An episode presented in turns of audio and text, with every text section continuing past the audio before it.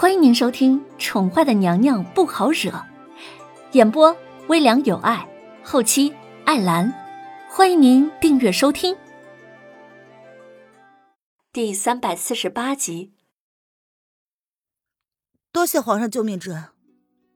林渊冷冷的声音从叶轩寒的身后传了过来，他可不是省油的灯。这两个叔侄之间明显有什么事情在瞒着他。跟朕回宫。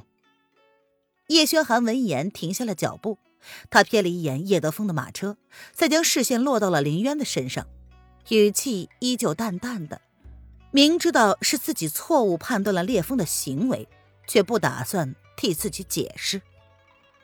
若是烈风的马背远儿上不去，那么皇上的绝影除了皇后，哼，应该就再也没有第二个女人可以靠近了吧？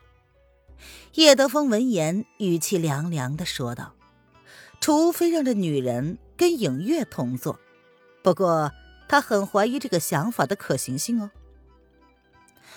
那有劳王爷送小女子一程了。闻言，凌渊朝着叶德风的马车就走了过去。原来如此，看某人的反应那么大的样子，只怕是烈风就是叶德风口中那个皇后的坐骑吧。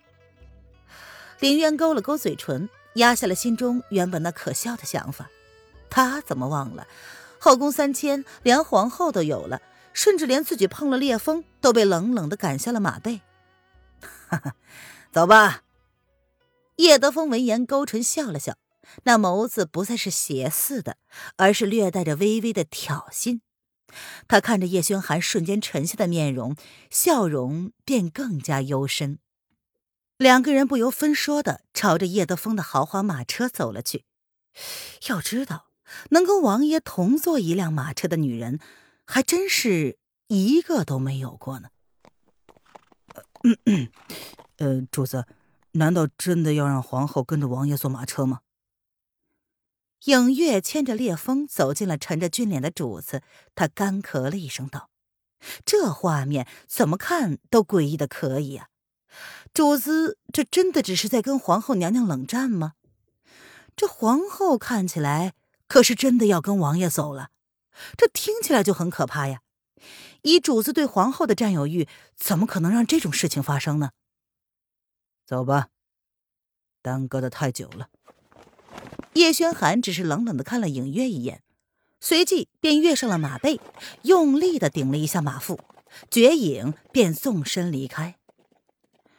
徒留下一脸欲言又止的影月和落雾。这样的话，烈风又由谁牵回去呀？末了，影月笑得十分温和的看着落雾啊，既然烈风呢是你们家王爷弄到这里来的，那就麻烦你了。他将马缰交给了一脸愕然的落雾，然后在他还没有意识过来之前，便纵身上马，驰骋而去。一路上。林渊都沉默以对，刚刚发生的插曲让原本还心情大好的他，倏地跌落到了谷底。连同的他也不愿意跟叶德风说话了。被人如此的愚弄，他若再看不出自己的身份，那就只能笑他太傻了。渊儿在想什么呢？叶德风悠悠的看了林渊半晌。见他无意开口说话，便主动的开口聊天王爷想知道什么呢？林渊闻言抬头，淡淡的看着叶德风，他的眸子已然恢复到了平静无波。你是在怪本王故意玩弄你？叶德风笑着将话说开了。怎敢呢？闻言。林渊轻声沈笑，像是在意，又像是并不在意。叶德风这么做的理由也很简单：一来呢是报复当日他逃婚之辱，二来是报复叶轩寒夺妻之怨。林渊想了想，叶德风这么做的好处对他来说也有，识相的呢趁早看清自己，不会愚蠢的陷入一场注定蛋疼的纠葛之中。叶德风跟叶轩寒显然有他不知道的纠葛，林渊突然想起来，当日白胜所说的，二十年前叶德风将江山让给了叶轩寒，那时候叶轩寒才刚刚出生不久吧。皇家的世界太复杂了，林渊宁愿独善其身，也不愿意趟这趟浑水。即便他是飞蛾，遇上叶轩寒那团火焰，也只会识相的飞得更加远而已。林渊下定了决心，要当一只聪明的飞蛾。哈哈，哎，你心里其实挺清楚的，烈风呢，并没有排斥你，不是吗？叶德风笑着看了林渊一眼，他接着说。这赤兔啊，只会认一个人当做主子。你还是很有机会的。小女子不太明白王爷说的是什么，不过，王爷倒是可以放弃这种过分无聊的报复手段。林渊闻言淡淡的说，他面无表情的看着他。若是王爷想要达到什么目的，只需要一句话便可。这些手段呢，小女子并不是很喜欢。他是个很自制的人，若是有人真的逼他到了悬崖走投无路的话，根本不用亲自动手，一句话他就自己跳下去了。生死由命，他从来没有想过要逆天而行。相爱多年的男友，他都可以拱手相让了，更何况只是一个不过合起来才见过两次面的男人。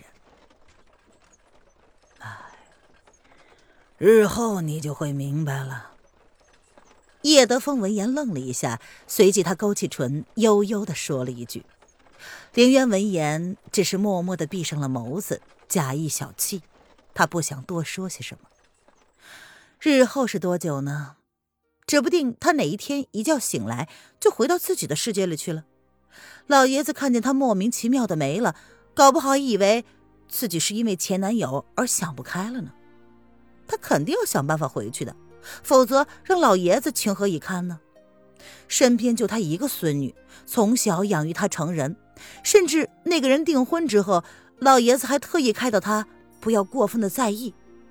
老爷子让他想开一些，说了人生还可以重新开始。